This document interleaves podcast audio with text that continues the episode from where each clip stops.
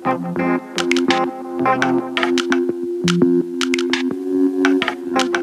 you. Para você que está por aí na sintonia da Freicanec FM, a rádio pública do Recife, dentro do programa BR 101.5, interligando paisagens e pessoas através das estradas da cultura, estamos iniciando nesta quinta-feira mais uma faixa de entrevistas por aqui. E, gente, eu adoro quando rola esse tipo de conteúdo aqui no rádio. A gente falando de imagem pelas ondas do rádio, é gostoso demais, porque aí você que está aí do outro lado do radinho já começa a imaginar tudo que você pode conferir na abertura da exposição Sertão de Fred Jordão, que acontece hoje, viu? Sete da noite no Centro Cultural Mercado Eufrásio Barbosa, no coração de Olinda, ali na entradinha do sítio histórico. Quando você entra em Olinda, você já está no Eufrásio, aquele grandíssimo, incrível espaço cultural que a gente tem reaberto agora, que a gente tem que aproveitar. E com novidade. Então a gente convidou hoje para falar com a gente, contar tudo sobre essa exposição, o fotógrafo pernambucano Fred Jordão. Bom dia, Fred, seja muito bem-vindo. Bom dia, Gabi. Tudo bem? Prazer estar aqui. Muito obrigado pela, pelo convite. É, é isso, né? Estamos, a partir de hoje, abrindo essa exposição que, que era para ter sido aberta há dois anos atrás, né?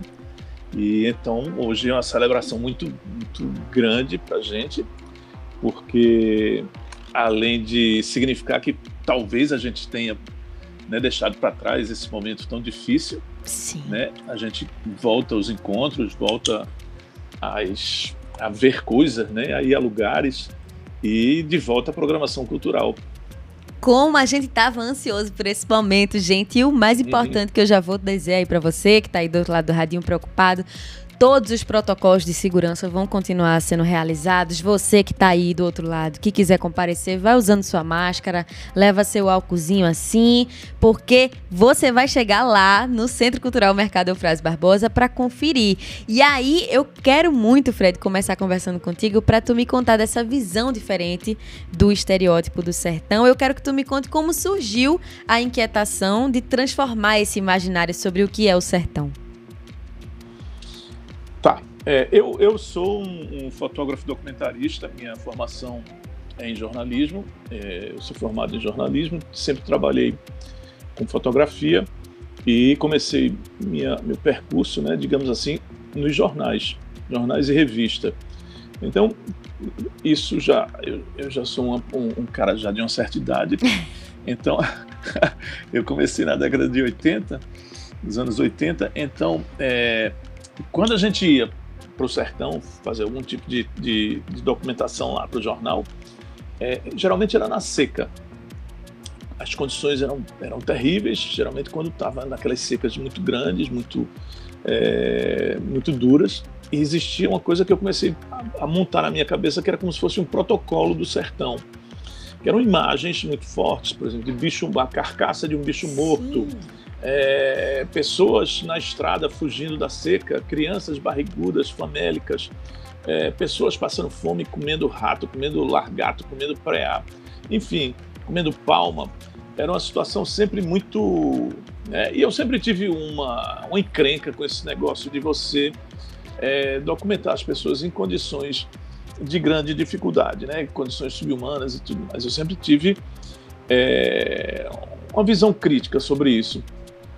Então, a partir do, do, de um momento que, que, que, que, coincide com um trabalho que eu fui fazer, já não estava mais em jornais, eu, eu, fui fazer o Baile Perfumado, que foi um filme importante, é, que foi, foi filmado aqui na nossa região. E, e, e, a gente filmou esse, esse, a segunda parte do baile toda em Piranhas, em Alagoas, que é sertão, mas que é beira do Rio São Francisco. E a gente foi para lá em junho, né? Junho, final de junho, começo de julho.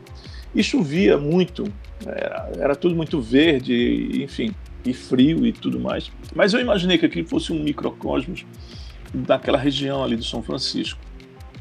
E apesar de ser pernambucano, eu tinha passado uma, uma temporada muito grande fora da, de Pernambuco. E o que me deixou, de certa forma, sem muito conhecimento dessa região, que é a região dos meus pais e tudo mais, mas tinha mais uma vaga lembrança. Né? Eu tinha morado no Agreste e eu sou de Bonito, e minha família de Bonito, de Cachoeirinha, E, e, e é uma região, bonito é Agreste, mas é, é quase zona da mata. E o, o, o Cachoeirinha é uma, uma, uma, uma agreste muito próximo do sertão, porque quando não chove, aquele, aquela, aquela região fica igual a qualquer é, sertão mais longínquo. Então eu tinha uma lembrança do sertão, uma lembrança de, de, meu pai dizer que quando chovia era agreste, quando fazia, quando não chovia era sertão. E isso ficou na minha cabeça. A partir daí eu comecei a fazer vários trabalhos, né? É, principalmente de, de, de é, trabalho de documentação agrícola, né, para Codevasf, para é, e depois para articulação de semiárido, que é um, um, um, projeto muito especial, que eu passei alguns anos fazendo freelance para eles, e foi uma coisa que mudou muito a minha, a minha vida, porque primeiro eu pude viajar pelo sertão todo, né, e pude ir no inverno. E quando comecei a me deparar as primeiras viagens, eu me deparei com, com uma situação completamente nova, uma situação completamente é, inesperada, digamos assim. Então, eu, aos poucos, como as viagens se repetiam todo ano, eu tive tempo de pesquisar, de ler, de voltar a ler os, aqueles clássicos todos do regionalismo, né?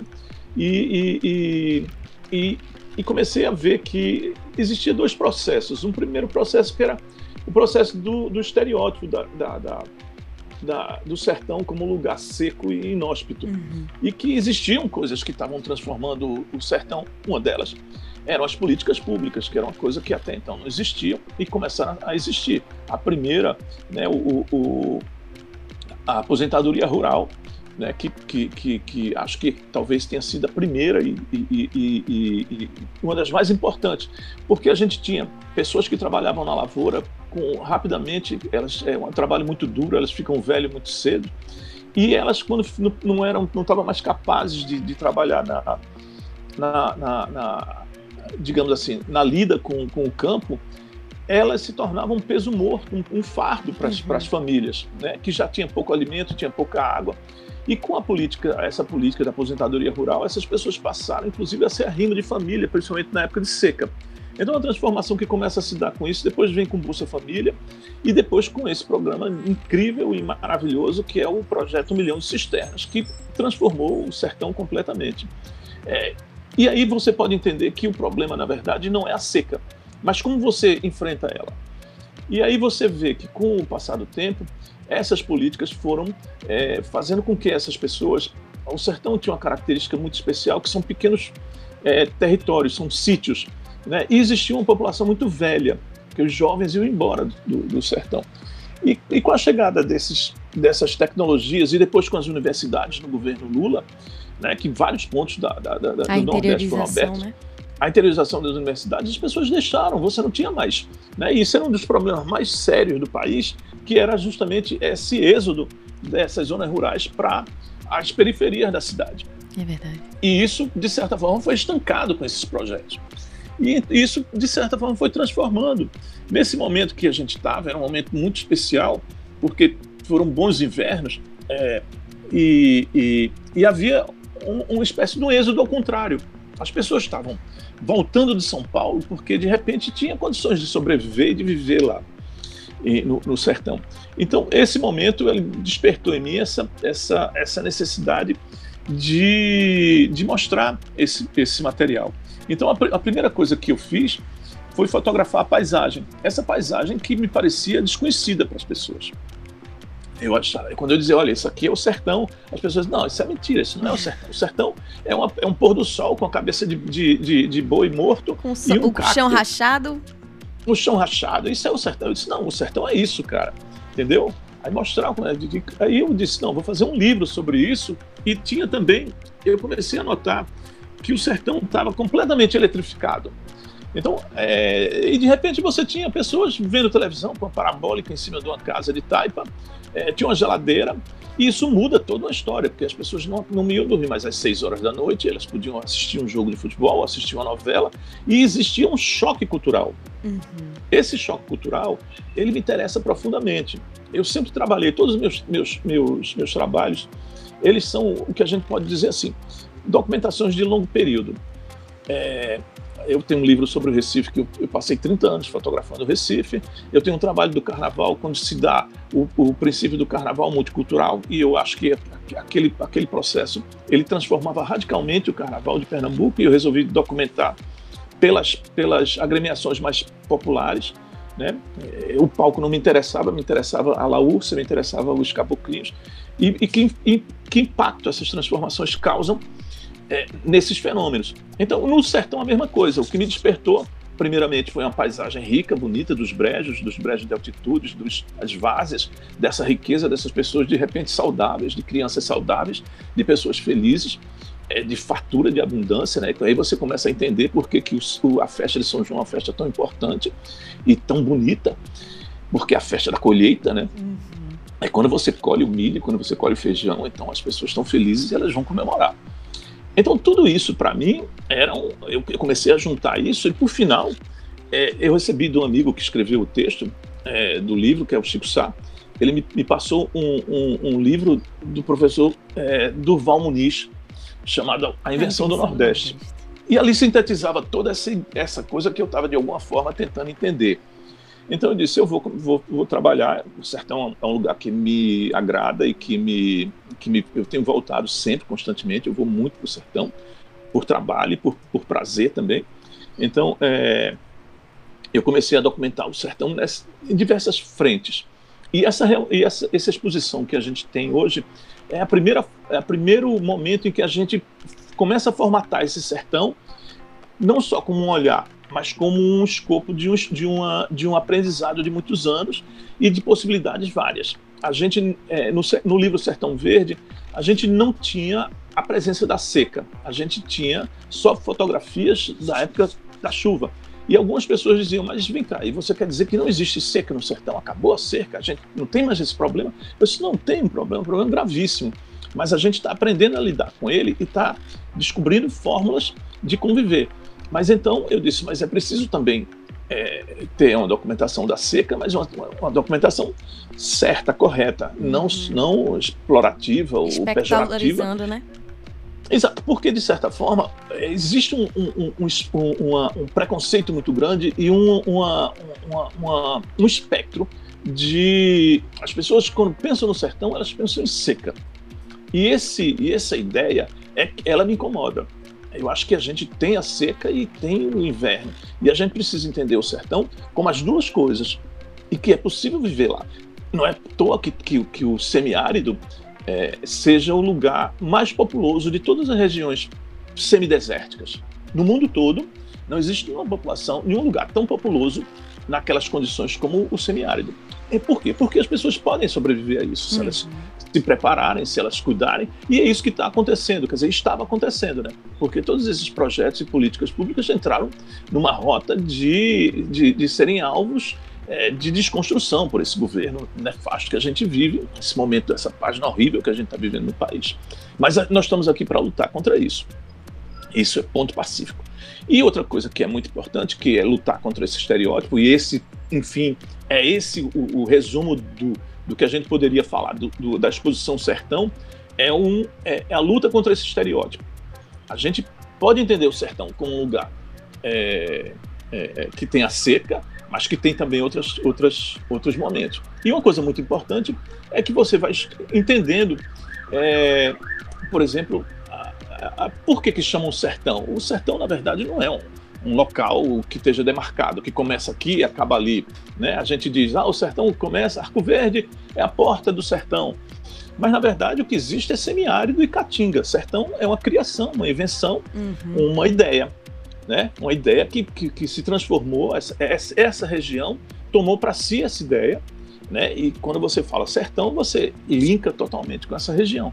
Agora, existe sertãozinho no Rio Grande do Sul, sertão, sertão no Mato Grosso, no, no, no, São Paulo, mas o sertão é esse sertão imaginário, esse sertão sentimental, esse sertão, sertão das músicas de Luiz Gonzaga, dos livros de, de, de Raquel de Queiroz, de, é, de, de, de, de, todo esse, esse espectro, né, de Ariano Suassuna, de tudo isso, desse, desse espectro criativo, né, de que vai do cangaço ao sebastianismo, quer dizer, é o repositório também de grande cultura, da, da, da, grande cultura brasileira, da identidade cultural mais forte que a gente tem no, no país, é o sertão, não há dúvida disso. Total. Então esse lugar me interessa profundamente. E, esse, e aí nessa discussão eu começo a formatar isso. A gente vai ter é, duas salas com quatro ensaios. Né? São quatro ensaios que são independentes, mas que eles estão sendo mostrados pela primeira vez é, juntos. Né? Que um deles é o Sertão Verde, é um resumo do livro, né?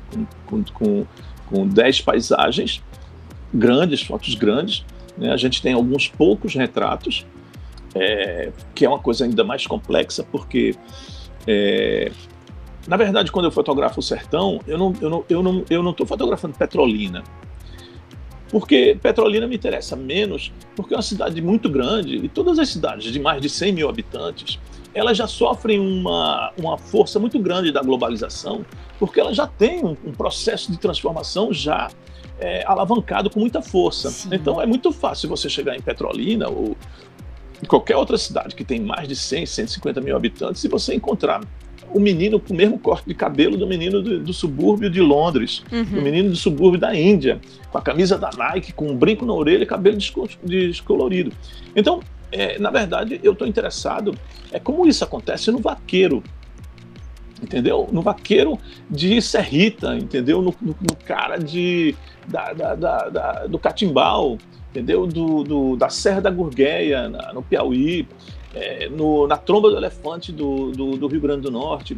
Então, na verdade, eu tô, eu tô indo, tô querendo saber como é que isso, que essa, essas transformações, é, elas chegam nesse Brasil profundo, que é o lugar que a gente realmente considera como sertão. Total. Nossa, Fred, muito conteúdo e eu fiquei aqui borbulhando de ideias enquanto você estava falando tudo isso pra gente. Mas uma coisa que eu fiquei pensando muito, que foi muito importante você tocar, foi o avanço das políticas públicas, de fato. E, gente, quando a gente fala que tudo é político, é nisso que a gente toca, porque quando o Fred fala dessa construção imagética, essa construção imaginária do que é o sertão, tem um interesse político por trás disso, né, Fred? É colocar uma imagem de um Nordeste, de um sertão que não avança que se mantém ignorante, que se mantém longe do que é novo, do que se mantém longe do que é conhecimento, do que é informação. E aí por isso que esse seu trabalho é tão importante nessa contramão, né? Tudo bem que existe esse sertão de seca, mas vamos lembrar que esse sertão não está parado no tempo, né? Exatamente. Veja, quando eu comecei a fotografar o sertão, é, é um, do, um dos motivos pela qual o jornal me mandava para o sertão era para fotografar saques, saques a supermercado. As pessoas tinham fome, elas invadiam as cidades e eu arrancavam comida de qualquer jeito e, invadiam as pequenas mercearias, os pequenos supermercados e roubavam comida como um desespero, um ato de desespero. Quantos anos faz que a gente noticia que no sertão não existe isso? Entendeu? E como a miséria gente... agora é generalizada nesse momento político que a gente está vivendo, né? Exato. A gente, claro, corre um risco da gente ter tudo isso é, é, jogado fora e a gente voltar a retroceder é, lá também no sertão. Porque aqui a, a, velocidade que as coisas acontecem aqui, por exemplo, numa cidade como Recife, é, que tem quase 2 milhões de habitantes, é muito grande. É uma velocidade. É, é, lá as coisas andam mais devagar. Então, essas, essas, essas, essas políticas públicas elas têm o poder elas tiveram o poder de tirar o sertão desse estágio, em que era um estágio é, dessas pessoas que viviam muito fragilizadas, de uma, de uma, forma muito séria. Não é que você, ah, não existe mais miséria, não existe mais pobreza. Não, existe pobreza sim. Não existe mais uma miséria tão profunda. Agora, depois de uma pandemia, depois que tudo isso que aconteceu, as pessoas estão muito fragilizadas nesse momento no sertão também. Uhum. Inclusive que as coisas demoram para chegar lá né? As, as, coisas não são a velocidade que a gente que as coisas acontecem aqui é muito diferente da velocidade das coisas lá, para o bem e para o mal. Mas o que é importante é que é, o que eu consegui identificar nesse, nesse processo é que o sertão ele consegue preservar algumas coisas que são muito importantes de, de, de, de tempos passados e consegue se projetar para um futuro. Então, na verdade, o que eu, quando eu comecei a ir para o sertão, eu ficava imaginando isso aqui é como se fosse uma espaçonave é, intergaláctica que está parada no tempo e está lá. na época de, sei lá, de Antônio Conselheiro, de Lampião, dos coronéis, está lá, aquele mundo lá parado. E de repente houve uma aceleração muito grande e hoje você tem esse mundo de velocidade, de tudo. Os vaqueiros hoje, eles tangem um boi com a motocicleta. As moças, né, a Índia da, da tribo é, Pancararu, ela de repente ela conversa com o seu namorado pelo celular embaixo de um céu de estrelas. A gente pode conservar essa poesia, essa beleza incrível que o sertão tem. Ao mesmo tempo, você tem. É, eu acho que quem vai ensinar para gente o que é o futuro são essas pessoas, entendeu? Por exemplo, quando você, quando você ouve é, Irã, da, da tribo Chucuru, falar em agroecologia é, no sertão, quando ele, quer, ele fala de, de resgates, de decolonização e resgate de, de, de alimentos, de culturas é, de ante, antepassados negros e índios, isso sim é, é o que a gente vai apontar para o século XXI. E aí que a gente chega nessa ideia de Sertão do C1, que é um outro projeto que eu estou desenvolvendo, que é uma, uma minissérie de entrevistas, de mini entrevistas, com pessoas, são 30 episódios, com pessoas é, falando sobre. A gente já conseguiu é, gravar quatro, né? E nós vamos apresentar é, essas quatro entrevistas. São as primeiras quatro entrevistas desse projeto que a gente espera né, conseguir é, realizar, mesmo dentro desse momento tão difícil que o audiovisual passa. Mas é mais uma, um tijolinho para a gente tentar entender que mundo é esse e que contribuição o sertão e os sertanejos e as pessoas que vivem esse universo do sertão têm para a gente é, para o século XXI. Perfeito. Então, toda essa ideia toda essa ideia é a ideia de você projetar o sertão para o século XXI. E com a ideia de sertão que, que, que, seja nova, que seja arejada, que seja de possibilidades, que seja de encontros, que seja de tudo isso. E não esse lugar de pessoas que não têm possibilidade, que estão morrendo, que vão não sei o que, que vão fugir, que são coitadinhas, que precisam de uma esmola. Nada disso. Totalmente, totalmente. Então fiquem de olho lá no arroba Fred V Jordão, tudo juntinho no Instagram, para acompanhar essas novidades de Fred. Tem inclusive o site também que o pessoal pode acessar, não é, Fred, com os seus trabalhos, o fredjordão.com.br.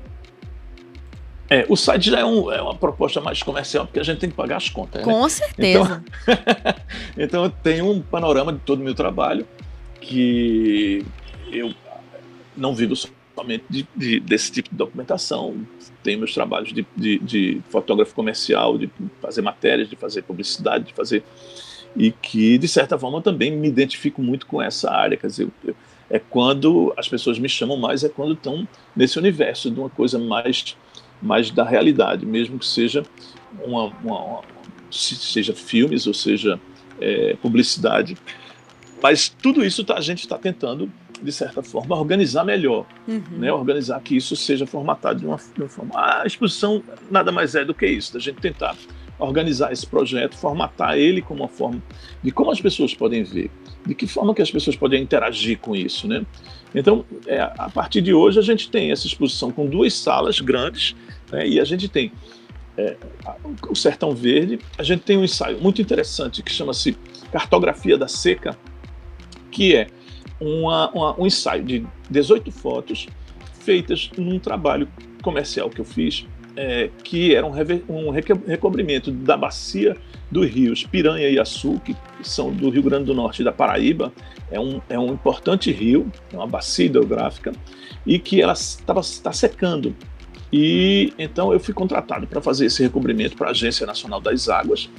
E era um, é um trabalho mega técnico, que não tem nada de poético, nem tem nada de, de, de beleza. Era um trabalho com, com um avião especial, o avião tem uma parte de, de vidro, né, de acrílico, e que eu, eu, eu tinha os pontos de coordenadas é, que eu precisava fotografar para que isso fosse levado para esse estudo que estava sendo feito, um trabalho técnico.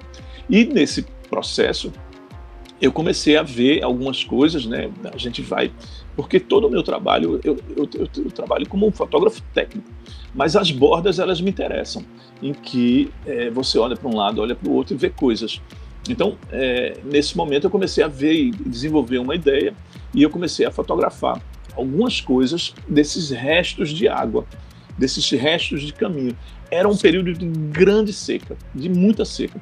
E depois eu estava fazendo outro trabalho que era do da transposição. Eu estava fazendo um, um voo para fotografar a transposição e quando a gente saiu de um, de um ramal para o outro, que é uma coisa de mais ou menos 200 quilômetros, então a gente passou por cima de uma região chamada Serra Negra, que fica próxima à floresta, é uma reserva de, de semiárido. E, e, e, nessa eu comecei a ver açudes e rios também secos e comecei a fotografar. Um detalhe: esses, essas fotografias elas não têm horizonte, elas são de cima para baixo. Né? O que hoje você pode fazer com um drone. Mas quando você está em cima de um avião com uma, uma, uma, altura de 300 metros, entre 300 e 500 metros, essa, o que você vê é diferente de um drone. Uhum. E então, é, quando eu, depois que eu entreguei o trabalho, eu fiquei olhando para essas sobras, né, para essas coisas que eu tinha e, e quando fui para fazer o, o, o, de, o, da transposição, já tinha isso na cabeça. Então eu formatei isso num, nesse pequeno ensaio chamado Cartografia da Seca, que é também a cartografia é uma forma de você ver as coisas por cima, né?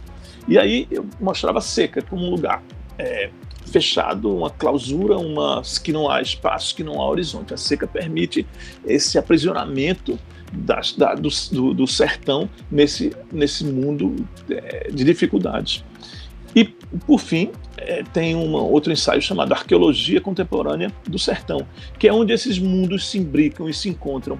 O novo e o velho, eles estão presentes com o cara que está, o vaqueiro que está de moto num, num, tangendo um, um, um, o gado, é, a moça que está no telefone, e ao mesmo tempo você tem uma, uma parede de uma casa de santos, né? E, e, e você tem, enfim, coisas que remetem a um, a um passado né, poético, ou seja lá o que, e a uma coisa que é futuro e é uma novidade. Mas eu acho que você tem uma casa de taipa é, no meio do nada, de repente tem uma parabólica em cima dela. Uhum. Né? Quando a gente diria, poxa, não era melhor o cara construir uma casa nova para ele do que aquela casa de taipa? E aí você vai entender que a casa de taipa atende ele pelas condições climáticas e tudo mais. Então é um pouco desestereotipar esse, coisa é entender que o sertão são muitos, existem muitos sertões e eles se imbricam, eles se encontram.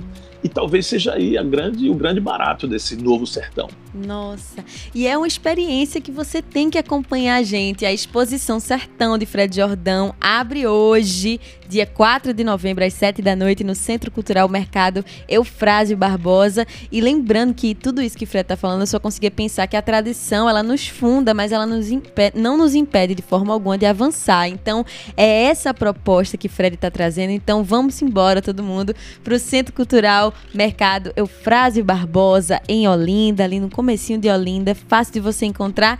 E a melhor parte, Fred, quem não conseguir e hoje, a gente perdoa porque dá para conferir até o dia 4 de fevereiro de 2022, não é isso? Será um verão incrível. Vamos celebrar o calor desse jeito. É isso aí, a gente vai passar o verão todo lá. A gente vai ter várias atividades no final agora de novembro, a gente vai lançar um catálogo, né? Esse catálogo com o resumo desse, desse, desse trabalho. A gente está abrindo o, o, esse, essa, a, vai ter uma televisão lá que a gente vai passar esses quatro, esses quatro capítulos do, do Sertão Século XXI, é, dando uma palhinha do que, do que pode ser essa, essa série. E a gente começa, claro, com uma pessoa importantíssima chamada Gabriela Martin, que é uma professora já aposentada, mas é talvez a, a, a pessoa é, mais importante de paleontologia que a gente tem por aqui, de, de escavações e tudo. Ela descobriu os sítios todos rupestres, junto com a Nied Guidon, fundou o, o, o, Museu do Homem, do, do Homem Americano. No, no, no... Então, é uma pessoa que sabe muito. A gente foi conversar com ela para ela explicar como surgiu o sertão, por que o sertão é daquele jeito, quando os homens chegaram no, no sertão. Então, o primeiro capítulo é esse. Depois a gente conversa com a professora Bartira Ferraz, que é uma pessoa incrível, maravilhosa, e ela nos conta como chegaram os brancos e os negros, como eles que estavam chegaram aqui no litoral, como eles entraram no sertão e como se deu esse grande encontro de três, é, de três raças e como os índios se lascaram Não, afinal das contas, os negros já tinham se lascado e os, e os índios também se lascaram. Mas como eles são resistência, como eles não se abatem tão facilmente, eles estão ainda lá e agora misturados, né? Caboclos índios, negros, é, enfim, é uma coisa incrível. Essa entrevista é maravilhosa, é linda. E ela explica também um pouco dessa etimologia, dessa coisa da palavra do sertão, a palavra sertão que já existia antes do, do, do, dos portugueses chegarem no Brasil, né? Já existia, eles já falavam, chamavam sertão na África, para coisas longe, para coisas distantes. Então a gente, a entrevista fala sobre tudo isso. Depois a gente tem uma entrevista linda com Zé Manuel, né, que é um, um, um cara incrível, que eu adoro, e que ele é um rapaz é, negro que foi criado em, em, em Petrolina. Né? Quem é esse rapaz? Né? Quem é esse um talento incrível? E eu queria ouvir um, um, um, um, jovem de Petrolina, um jovem do sertão, que tem uma perspectiva completamente de ganhar mundo e tudo uhum. mais. E por fim, a gente também conversou com Cida Pedrosa, né? que é a, a, poetisa de Bodocó, incrível, que ela conta histórias inacreditavelmente maravilhosas. Então a gente está indo seguindo esse fluxo, tem muitas pessoas legais para conversar e a gente espera que todo mundo que tenha um tempinho que vá passar nas, na, na, na, Olinda, né, nas Olindas, né, como a gente carinhosa chama, as Olindas, né, que, que bote o, o, o, o, A gente vai ter audiodescrição, né, a gente tem um, um pessoal maravilhoso que está cuidando desse negócio. Hoje mesmo eu tenho um encontro com a Liliana Tavares, é, para a gente fechar os últimos, né, para marcar as datas que vão ser. Né, a gente já está com uma, pré-gravação disso, então as pessoas que puderem, leve seu fonezinho de ouvido, né, o seu celular. A gente está é, vendo soluções, né, encontrando soluções para que a pessoa possa, com, com, um cliquezinho, receber toda essa conversa e entender tudo isso, mesmo que ela tenha algum tipo de deficiência, algum tipo de. Né, e outras surpresinhas mais que a gente vai aos pouquinhos é, trazendo, né? Então a gente vai para para Olinda com prazer danado, né? Vai passar essa temporada toda, mas anteriormente a gente tinha uma programação de ir para Caruaru. Hum. A exposição tinha sido planejada para lá, tinha sido proposta para lá, e, e, mas houve problemas técnicos lá com relação ao, ao museu, não conseguiram voltar da forma correta, enfim. A gente tinha um compromisso também, não podia mais esperar. Então a gente resolveu fazer em Olinda. Depois que acabar a Olinda, lá para depois do carnaval, né? Porque quando acabar a gente já está no carnaval. Eu, eu não vou brincar porque eu, eu ainda estou com um certo receio. Mas, é o nosso o nosso calendário funciona assim. O ano só vai começar mesmo depois é. do carnaval, né? Mas parece que vai ter carnaval aí. Em Olinda né, vai ter, com certeza. Enfim. Mas aí, depois disso, a gente quer levar para o interior. A gente tem convites para já dar uma, começar a circular. Mas isso tudo a gente só vai poder falar disso depois. Ela não vai parar por aqui o Recife, ela vai circular pelo interior e por outros estados também. É um, é um projeto que está começando agora e que eu acho que vai, vai ter, ter muitos desdobra, desdobramentos. Perfeito. Então, mais do que nunca, você que está aí ouvindo a Frecaneca FM tem que entrar lá no Instagram e seguir FredVJordão para saber das novidades, ficar de olho em tudo que Fred estiver fazendo, quando a gente for expandindo aí esse sertão de Fred Jordão junto com ele. Aí eu quero destacar algo que você falou, Fred, que é a audiodescrição vai ser um evento, uma exposição que vai ser para todo mundo, né? E como é importante que a gente tenha as imagens traduzidas para quem tem baixa visão ou quem tem cegueira, né? Exatamente. A gente está, inclusive, com uma proposta que a gente não vai só descrever as imagens, mas também a gente vai falar de conceitos, para que a gente possa é, é, é, dar esse panorama. A pessoa que, que for que, que, que for usar. Quer dizer, eu acho que, que essa, essa, essa esse, esse recurso. recurso. essa tecnologia, pode servir para todo mundo, Sim. entendeu? Porque a gente vai tentar discutir tudo isso. Tudo isso, como se a gente estivesse conversando aqui. Eu quero conversar com essas pessoas, eu quero contar essas histórias para elas. Então, a gente vai fazer visitas guiadas durante o fim de semana, né, em que a gente possa conversar, trocar ideia, ouvir o que as pessoas têm para dizer, ouvir o que elas acham daquilo e também contar um pouco dessas histórias. A gente não sabe se vai ser possível, porque essa época do meio ainda as escolas vão entrar em férias ou não voltaram, enfim.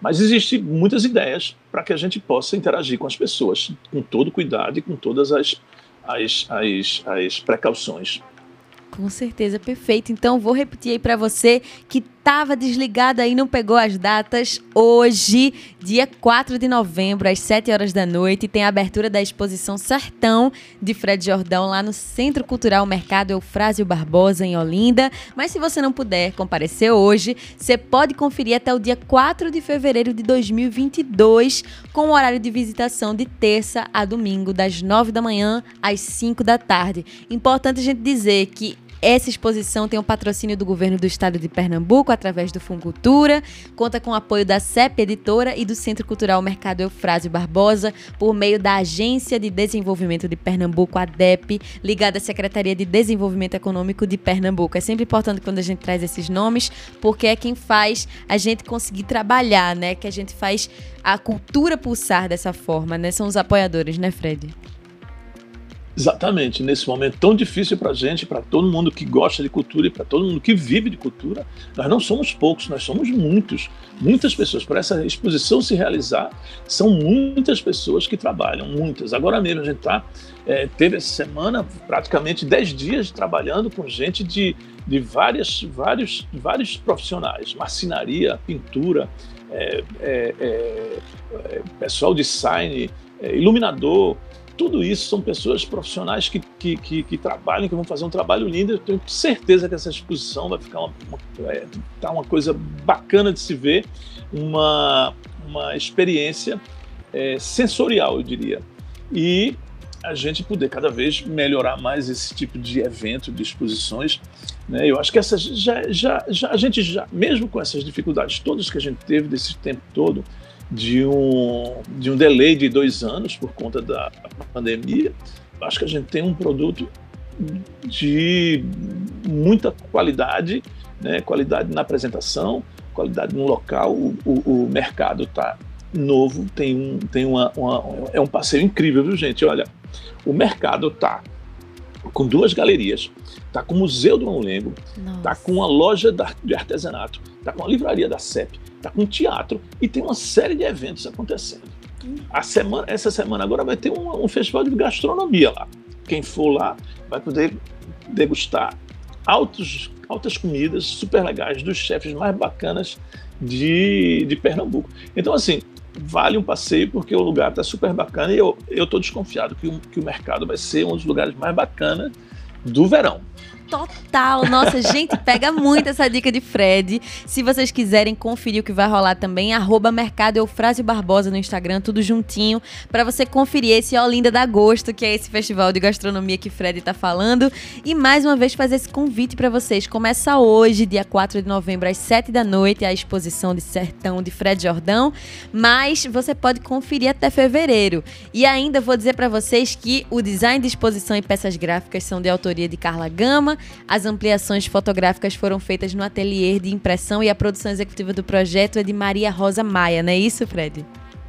Isso, isso. E mais uma porção de gente bacana que trabalha muito, muito, muito, muito para esse negócio acontecer. A ficha técnica vai estar toda lá para todo mundo ver como tem gente maravilhosa, uma equipe de primeira. E, claro, vamos lançar também esses quatro vídeos que vai ser uma viagem maravilhosa, que é outra equipe também incrível, né? Com só gente bacana e é isso.